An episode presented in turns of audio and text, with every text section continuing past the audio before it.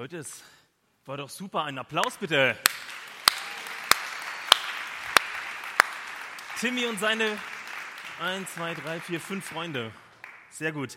Herzlich willkommen im Jesus-Treff nach der allerersten Sommerpause, die wir je gemacht haben. Leute, die fünf langweiligsten Wochen eures Lebens sind jetzt vorbei. Ja, die haben endlich ein Ende. Die fünf Wochen voller Rumsitzen, voller Sonnenbrand und irgendwie schlechten Handyempfang. Endlich zurück im Kessel, LTE. Der JSF hat nach der Sommerpause fast wieder den Normalmodus erreicht. Abgesehen von 10 Grad in Möhring heute Morgen. Nächste Woche beginnt, startet sozusagen die neue Saison. Der Jesus-Treff startet voll durch. Mich interessiert, was du in den letzten fünf Wochen getan hast. Wer von euch, und wenn es zutrifft, bitte aufstehen, hat Stuttgart verlassen? Super, wieder hinsetzen. Das geht jetzt ein paar Mal, damit ihr ein bisschen munter werdet. Wer von euch hat einen Städtetrip gemacht? Aufstehen. Ja, da sind ein paar. Sehr gut. Wer von euch, wieder hinsetzen bitte. Wer von euch war in den Bergen? Aufstehen. Sehr gut, hinsetzen. Und wer von euch war am Strand? Aufstehen. Ey, das ist ziemlich gut durchmischt. Super. Und jetzt nochmal die schwerste Frage an alle. Wer von euch hat es bereut, in Urlaub zu fahren? Wir lieber in Stuttgart geblieben. Aufstehen. Wirklich niemand? Eine Person. Was war der Grund? Die Person duckt sich jetzt, schade. Ja, herzlich willkommen im Jesus-Treff. Heute ist der, sagen, der erste Sonntag nach der Sommerpause und der erste Sonntag vor der neuen Saison. Und ich möchte heute diesen Sonntag nutzen, um mit euch über den Segen nachzudenken, dieser Sonntag ist eine super Möglichkeit, uns als ganze Gemeinde und euch als Mitarbeiter, als Teams, als Hauskreise, als was auch immer, welche Rollen ihr habt im Leben, euch unter Gottes Segen zu stellen. Denn bevor der Saisonwahnsinn losgeht, ist es gar nicht schlecht, eine frische, die frische Kraft Gottes zu erhalten. Seid ihr dabei? Sarah ist dabei, super. Danke, Sarah. Das baut mich jetzt voll auf. Wisst ihr, gerade bevor alles losgeht, gönnen wir uns dann manchmal Segen. Was passiert eigentlich, wenn die meisten von euch Geburtstag haben? Piep, piep, piep, piep. Oh, ich habe mein Handy jetzt nicht dabei, vorbildlicherweise. Was steht da? Alles Gute zum Geburtstag und Gottes Segen. Die ähm, Timeline auf Facebook ist randvoll mit solchen Kommentaren. Unser Facebook-Account explodiert immer mit alles Gute zum Geburtstag und Gottes Segen. Ziemlich am Anfang unseres kleinen Lebens haben Eltern den Wunsch, ihre Kinder unter Gottes Segen zuzustellen. Die Kammermeyers haben das heute gemacht. Und während wir so den Gottesdienst vorbereitet haben, hat sich wieder ein Elternpaar gemeldet und gesagt, ah, wir wollen auch, aber das, oh, das ist ein bisschen knapp mit Sonntag. Wir wollen das, was uns wichtig ist, unter Gottes Segen stellen. Wisst ihr, und die meisten Brautpaare im Jesus-Treff, was machen die? Die trauen sich noch nicht mal in die Ehe ohne Gottes Segen. Heute soll es um diesen ominösen, um diesen mysteriösen Segen gehen. Ein Segen, von dem ich jetzt schon verraten kann, dass er Gott ziemlich wichtig ist und gut für uns. Wir brauchen tatsächlich diese frische Kraft Gottes für unseren Alltag, nach den fünf langweiligsten Wochen des Lebens kommen jetzt die spannendsten Wochen unseres Lebens. Und dafür brauchen wir Gottes Segen. Ich möchte euch den Predigtext vorlesen. Es ist der Klassiker schlechthin in der Weltliteratur zum Thema Segen. Es ist der aaronitische Segen. Ich möchte euch den vorlesen. Wer eine Bibel dabei hat von euch oder eine Bible-App, der möge sie aufschlagen. Vierter Buch Mose oder viertes Buch Mose, Kapitel 6, die Verse 22 bis 27. Alle anderen lesen einfach mit. Oh, anmachen.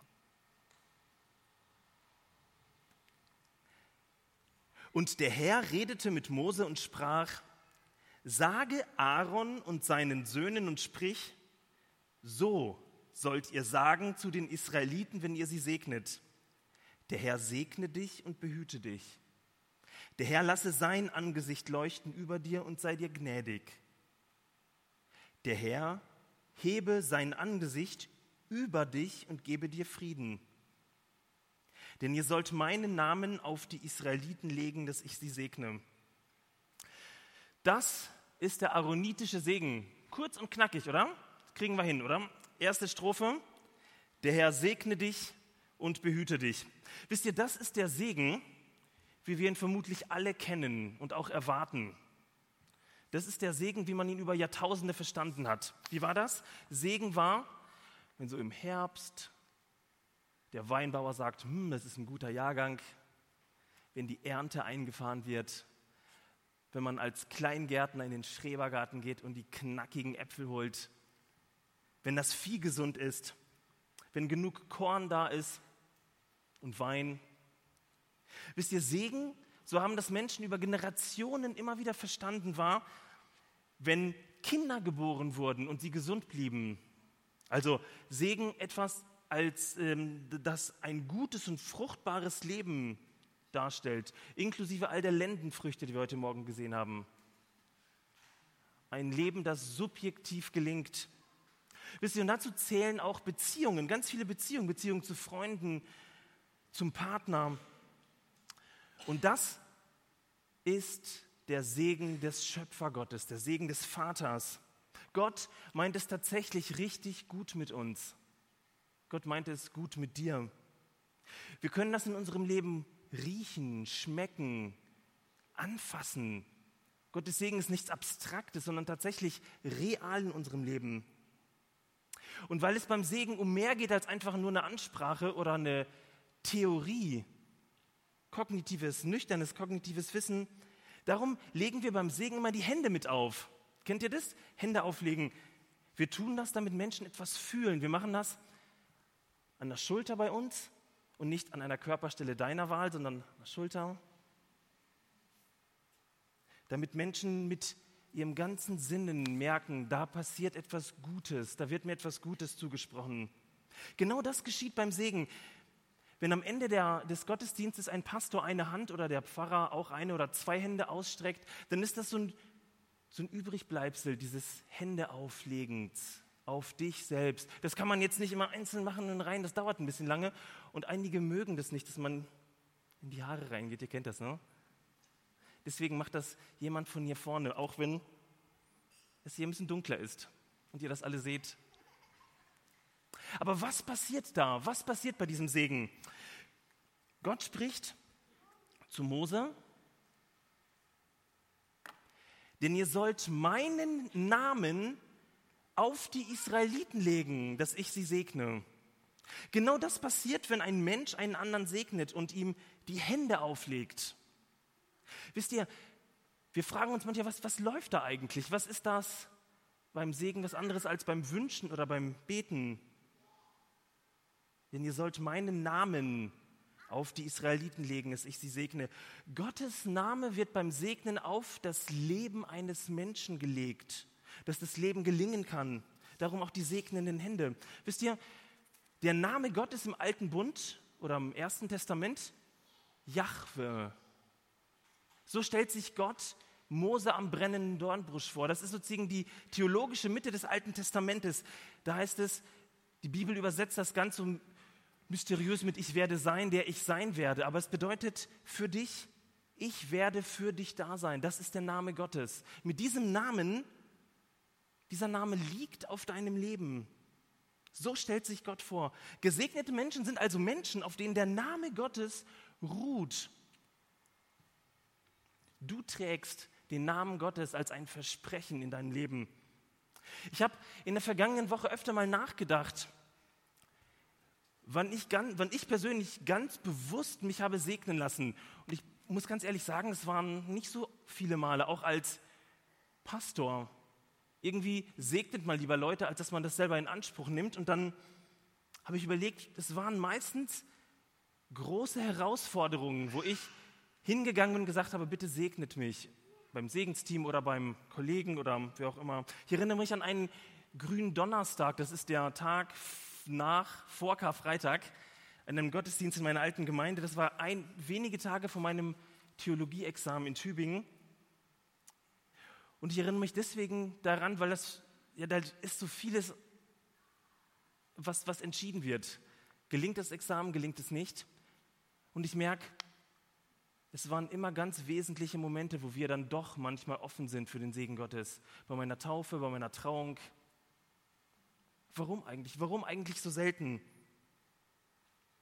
Ich habe das niemals bereut, dass Gott mich gesegnet hat. Und ich kenne aus meinem Dienst als Pastor in den letzten zehn Jahren keine einzige Person, die das je bereut hätte, dass Gott sie gesegnet hätte, dass sie den Namen Gottes auf ihrem Leben erlebt haben.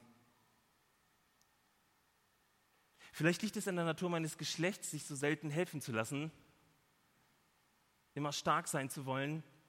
Aber das ist eine gute Möglichkeit für uns, etwas zu empfangen heute. Beim Segen liegt Gott seinen Namen auf dich. Meine persönliche Lernerfahrung, allein schon aus dem ersten Punkt, war, ich möchte mich viel öfter, viel öfter segnen lassen. Viel, viel öfter. Warum? Denn wenn ich ganz ehrlich bin, und mein Leben wirklich betrachte, all die Situationen, all die Facetten meines Lebens, dann ist das, was ich tue, immer nur die eine Seite der Medaille.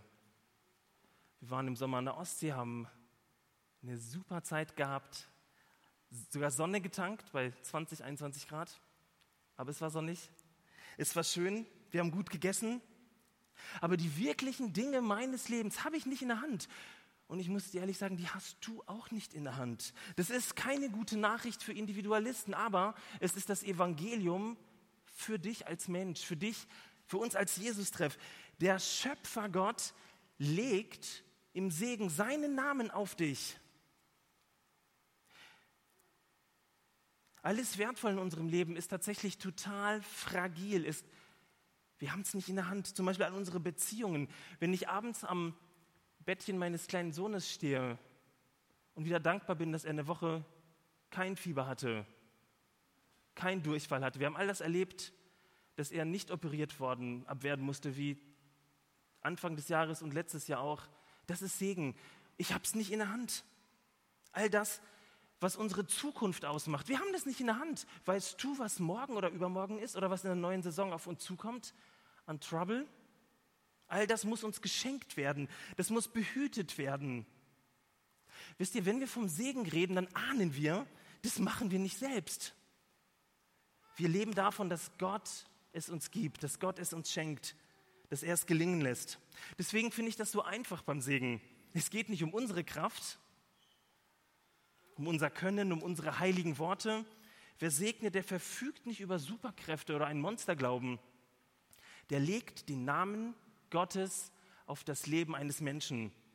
Und es ist Gottes Freiheit, in diesem Leben zu tun und zu handeln, wann und wie Gott das tut. Vielleicht ist der Segen dir bis hierher bekannt. Ich möchte noch die zweite Strophe mit dir singen, hätte ich was gesagt. Der Herr lasse sein Angesicht leuchten über dir und sei dir gnädig. Der Herr lasse sein Angesicht leuchten, sei dir gnädig. In der Vorbereitung bin ich an diesem Bild des leuchtenden Angesichtes hängen geblieben. Irgendwie ganz schön verstrahlt, ne? So ein leuchtendes Angesicht. Entweder angestrahlt von einer Taschenlampe und dann ist es spooky oder irgendwie anders. Dann habe ich nachgeschlagen, was das eigentlich bedeutet. Israel hat dieses Bild von diesem leuchtenden Angesicht selber übernommen. Und zwar von anderen Völkern, aus dem, wahrscheinlich aus einem anderen Kult. Im fernen Orient haben die Priester vieler Völker auch nach Gottes, nach dem Segen ihres Götzen gesucht, nach Wohlgefallen. Diese Frage ist doch eine Frage, die unser, unser ganzes Leben durchdringt. Ist Gott auf unserer Seite oder ist er es nicht?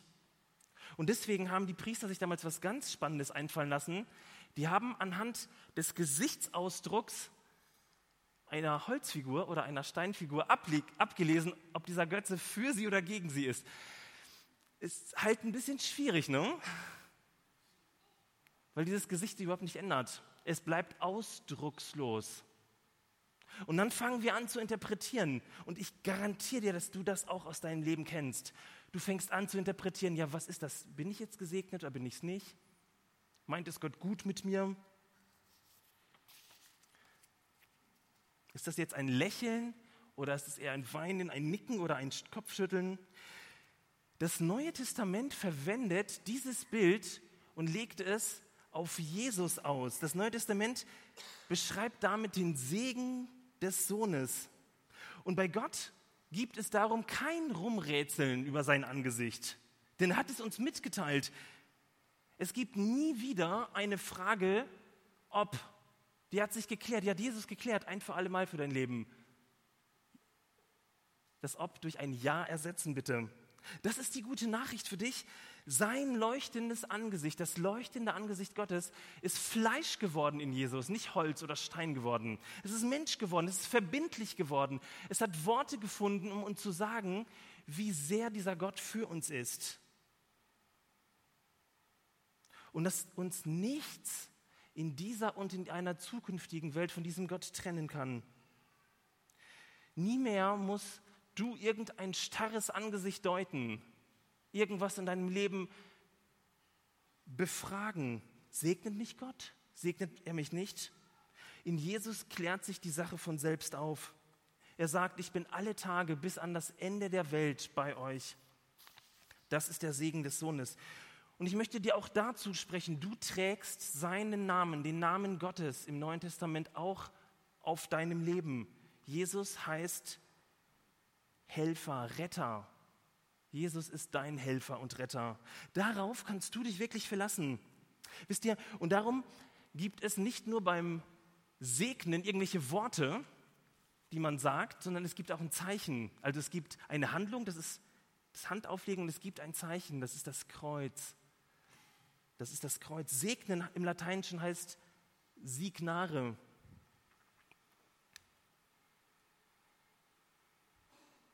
Und Signare für alle Lateinstreber, die wissen sowieso, heißt zeichnen.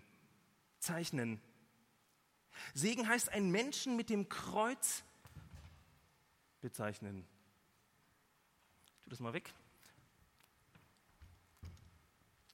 Gesegnete Menschen sind darum gezeichnete Menschen, Menschen, die im, auf dessen Leben ein Kreuzzeichen ist. Wisst ihr, das Bild ist wieder ein bisschen komisch. Das kommt auch aus der Antike, aus dem Römischen Reich. Damals wurden Menschen wie Tiere behandelt.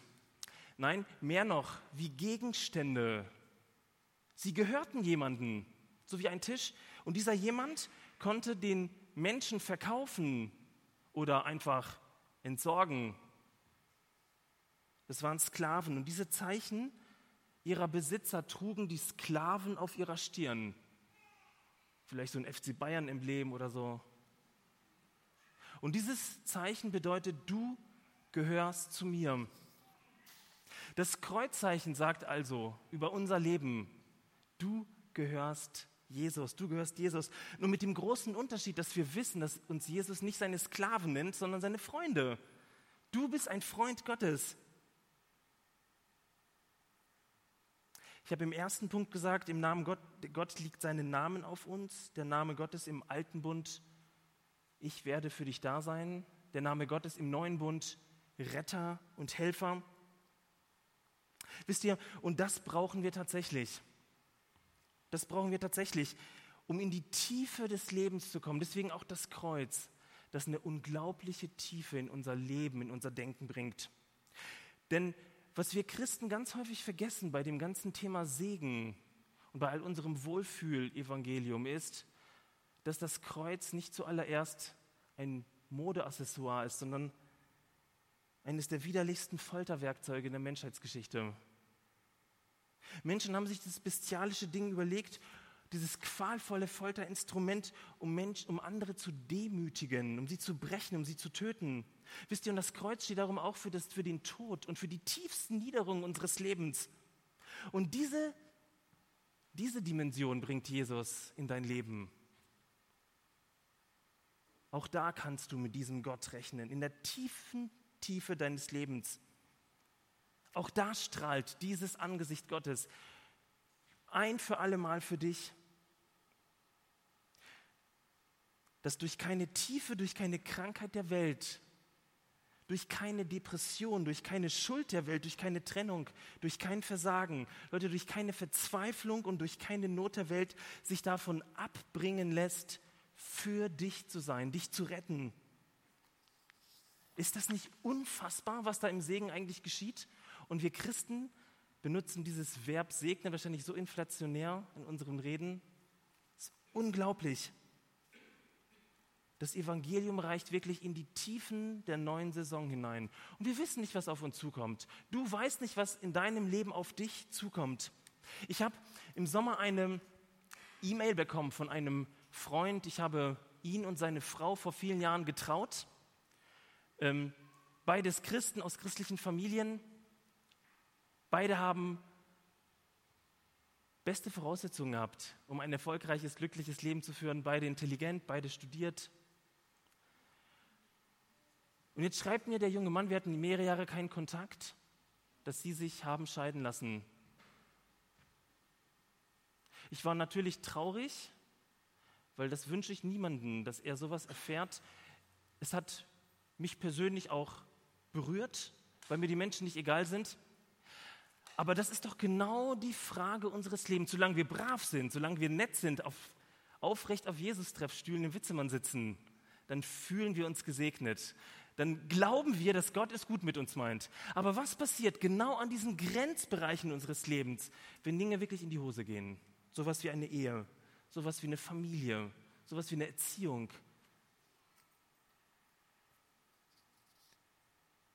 Was bedeutet genau dieses finstere Tal? Ist Gott da mit seinem Segen am Ende? Was ist der Segen tatsächlich überhaupt noch wert, wenn ihr die Tageszeitung aufschlagt und euch das mal anschaut? Was ist dieser Segen noch wert? Verliert der Segen seinen Wert vielleicht, wenn wir es schwer haben und scheitern. Wisst ihr, und deswegen finde ich das so schön. In der Strophe heißt es, der Herr lasse sein Angesicht leuchten. Die Eltern von Madeleine haben eine Segenskerze angezündet. Wir brauchen dieses Licht in diesen tiefen, tief düsteren Tälern unseres Lebens, damit wir dieses Angesicht Gottes nicht als irgendwie ein Angesicht einer Holzgottheit oder Steingottheit deuten. Dieses Angesicht hat ein für allemal dein Leben erhält, egal wo du gerade stehst, egal grad, was du gerade durchmachst, egal was uns als Jesus-Treff in der neuen Saison geschieht, dieses Jahr, das gilt jedem von euch. Ich möchte es euch im Namen Jesu zusprechen. Es gilt, es ist ein für alle Mal ausgesprochen. So tief hinein ragt dieses Kreuz, der Segen des Sohnes.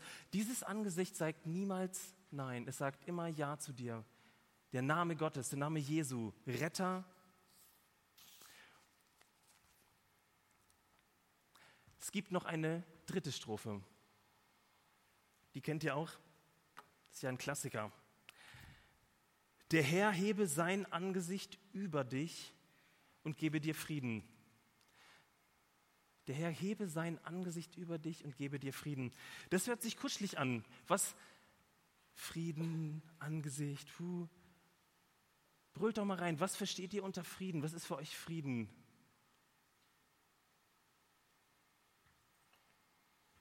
Auch so eine warme, kuschelige Decke? Dunkelbraun liegt im Wohnzimmer, auf dem Sofa. Was ist Frieden? Ich weiß, ich werde jetzt kein neues Fass aufmachen und über den Frieden nachdenken, aber trotzdem möchte ich euren Blick darauf lenken, weil dieses Wort irgendwie wie so ein Fluchtpunkt in dem ganzen, in dem ganzen Lied, in diesen drei Strophen ist. Alles läuft auf diesen Frieden zu. Es mündet irgendwie in diesen Frieden. Und ich glaube, dass die Bibel das Wort Frieden, den Begriff Frieden anders füllt als wir. Für uns ist es ja ein Wort, das wir momentan häufig sehen auf irgendwelchen Wahlplakaten. Es ist ein Wort, das zumindest wahrscheinlich für jeden von euch bedeutet Frieden gleich Abwesenheit von Krieg.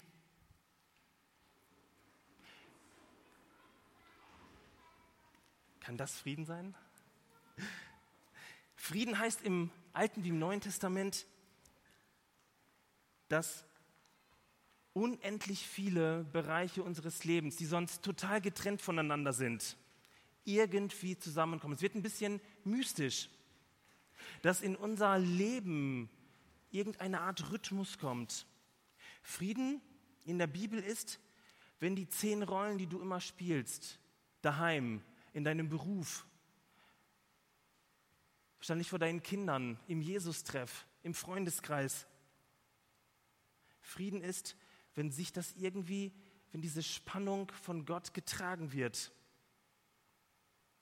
wenn diese Dinge versöhnt werden. Frieden ist, wenn ich inmitten all der Dinge, die noch erledigt werden müssen, die ich noch sagen muss, die ich noch mailen muss, irgendwie wieder klare Gedanken fassen kann. Frieden ist, wenn ich wieder fühlen kann, obwohl ich das nie gelernt habe als Mann. Wenn ich anfange, etwas wahrzunehmen, etwas Gutes wahrzunehmen. Frieden ist, wenn mein Leben wieder so ein bisschen stimmig wird.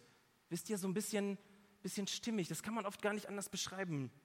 Und diesen Frieden schenkt uns Gott wieder im Segen. Das ist, dieser Friede wird im Neuen Testament als die Frucht des Heiligen Geistes beschrieben. Wisst ihr, und das bedeutet für uns, das ist ein Riesenzuspruch. Du bekommst diesen Frieden in deinen Alltag geschenkt. Dort, wo du dich immer wieder abmühst und dir mal mehr, mal weniger gelingt. Dort, wo wir total unfertig sind, wo wir Unfertiges anderen präsentieren müssen, wo wir uns so zeigen, wie wir sind. Wo unser Leben immer nur Stückwerk ist. Diesen Frieden bekommen wir in unsere Beziehung geschenkt. Mitten in den Alltag, mitten in die Kindererziehung. Morgens um fünf, wenn das Kind ruft. Mitten in den Job, mitten in dein Meeting, mitten in die Hausarbeit. Das ist der Segen des Heiligen Geistes. Wisst ihr, und genau an der Stelle wird es für uns als ganze Gemeinde spannend. Denn hier reden wir nicht mehr darüber, mehr Segen zu bekommen. Das heißt, damit ich mehr Segen bekomme, mich besser fühle, damit mein Leben stimmiger wird. Hier erleben wir, und hier geschieht etwas Großartiges, und das ist Gott. Hier erleben wir, dass du zum Segen wirst dass jeder von euch zum Segen wird, egal wo er ist. Hier erleben wir, dass Gott uns beschenkt und andere an diesem Geschenk teilhaben lässt. Und ich möchte uns als Gemeinschaft Mut machen, genau diesen Schritt zu gehen. Genau diesen Schritt zu gehen, loszulegen, in, hineinzusteigen in das Leben, um zu erfahren, dass Gott mit uns ist, dass Gott uns all das gibt, was wir brauchen und dass wir das ausprobieren, das, was wir geschenkt haben, auch weitergeben. Ich frage dich, wann hast du das letzte Mal deinen Partner gesegnet? Ihr müsst nicht alle auf den Boden gucken. wann hast du das letzte Mal jemanden aus deiner Familie gesegnet? Oder einen guten Freund gesegnet? Oder wenn du weißt, dass diese Person einfach keinen Bock auf den Segen haben, dann mach das doch im Herzen. Wann hast du in die Dimension des Kreuzes und des Namens Jesu auf das Leben eines Menschen gelegt? Merkt ihr diese Dimension des Segens? Das ist nichts anderes als unsere Jesus-Treff-Identität, gemeinsam in der Liebe wachsen. Aber das bedeutet tatsächlich, dass wir es gemeinsam tun und nicht jeder für sich daheim. In einer Welt voller Individualisten. Wisst ihr, diese Welt ist hungrig danach. Hungrig danach, nach all den Dingen, die Gott bringt. Ist hungrig nach Segen. Die ist hungrig danach zu hören, dass Gott für sie ist. Dass Gott ein Retter ist. Ich muss zugeben, dass mich der Punkt am meisten herausgefordert hat in der Vorbereitung, weil ich gemerkt habe, dass das nicht so einfach ist. Und als ich so überlegt habe, wie, mit welchem Beispiel ich das Ganze untermauere, dann ist mir aufgefallen, dass ich in dieser Woche ziemlich viel in öffentlichen, also in, in den Stadtbahnen und Bussen verbracht habe. Und meistens war das so, dass ich immer dann gekommen bin, als der Bus abgefahren ist zum Jesus-Treffbüro. Oder der Bus ist angekommen und ich musste besonders lange auf die Stadtbahn warten. Und ich habe angefangen, tatsächlich diesen Blick von mir weg auf andere Menschen zu lenken. Und das Krasse ist, dass Gott wirklich unsere Augen gebraucht für das, was wir sehen. Das war diese Woche noch, vor, vor, paar, vor wenigen Tagen. Ich bin auf dem Weg nach Hause gewesen. Es war gegen 18.30 Uhr. Und dann sehe ich, wie am Hauptbahnhof ein junger Mann mit so einer Mikrozephalie, das ist so ein so ein ganz kleiner Kopf. Ihr kennt das vielleicht, das war letztes Jahr in den Nachrichten, dieses Zika-Virus in Brasilien oder wenn Menschen oder wenn Eltern übertrieben viel Alkohol konsumieren, dann kann das auch passieren, dass Menschen, dass Kinder an der Mikrozephalie leiden. Und dann rennt da der Mann an diesem U-Bahn-Gleis und alle glotzen ihn an. Wir sind gemeinsam in eine völlig überfüllte ähm, Bahn eingestiegen und er hat sich hingesetzt und niemand wollte neben ihm sitzen. Wir saßen so in diesem Vier, äh, Viererabteil, in Anführungsstrichen. Ich saß ihm gegenüber. Ähm, Natürlich kam ein Mensch, hat sich neben mich gesetzt, aber neben ihm wollte niemand sitzen. Und das ist die Frage tatsächlich, wenn wir schon fragen, wo, was wollen wir dieser Welt Gutes tun? Mir ist es wirklich aufgefallen, wie Schuppen von Augen, warum muss ich denn an so große Dinge denken, wenn Gott mir die Augen für den Alltag öffnet? Ich habe diesen Mann im Namen Jesu gesegnet, diesen Mann mit der Mikrozephalie, weil ich weiß, dass Gott genau diese Menschen liebt. Die Kleinen, die wir heute Morgen gesegnet haben. Menschen, die krank sind, die schwach sind. Und ich habe mich demonstrativ neben ihn gesetzt. Ich weiß, damit habe ich weder den Lauf der Geschichte äh, revolutioniert, ich weiß auch, damit habe ich eigentlich, eigentlich nichts getan. Aber ich weiß, dass ich versucht habe, mit den ganz wenigen Mitteln, die ich habe, Gott in die Situation hineinzubringen. Kein großes Ding, aber es ist der Name des großen Gottes, der auf unserem Leben liegt. Und wir brauchen diesen Zuspruch. Und ich möchte das mit euch heute einüben nach einer Worship-Zeit, dass wir das lernen, weil unsere Gruppen das brauchen, wir persönlich, der ganze Jesus-Treff, noch bevor der ganze Rummel der neuen Saison losgeht. Wir brauchen diesen Zuspruch Gottes. Wir werden gleich eine Worship-Zeit haben von zwei Songs und dann gehen charmante Assistentinnen mit so ein bisschen Babyöl.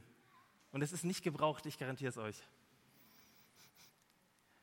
Babyöl und einer Serviette. Jede Sitzreihe kriegt zwei davon, links und rechts.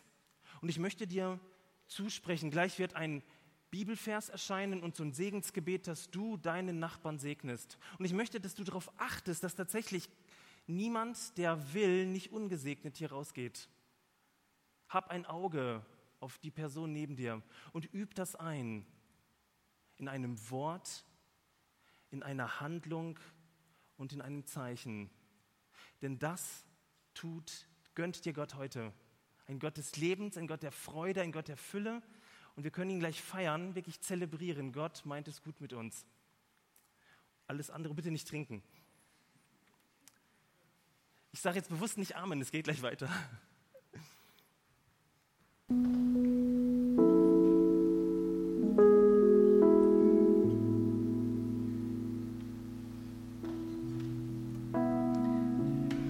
Euch einladen, sofern ihr das nicht schon gemacht habt und dieses Bübchenöl ausgetrunken habt, wenn noch was drin ist, ihr könnt es im Sitzen und im Stehen machen. Ich möchte euch Mut machen, euch zu eurem Nachbarn zu drehen. Auch vielleicht kennt ihr ihn ja auch gar nicht, aber das spielt eigentlich ehrlich gesagt gar keine Rolle.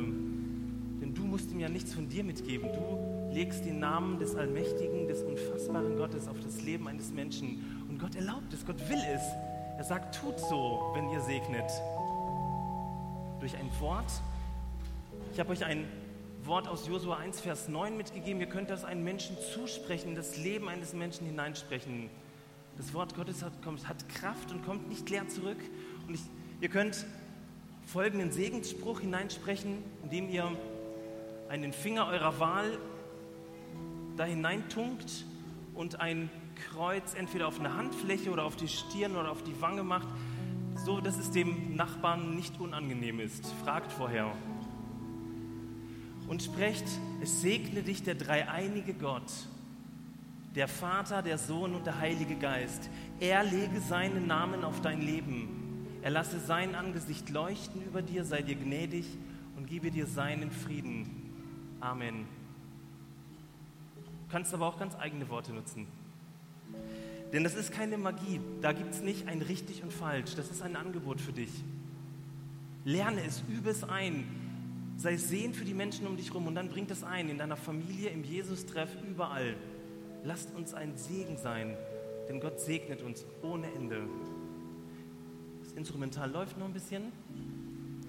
Ohne Ende, sehr gut. Und danach singen wir noch ein Lied. Amen.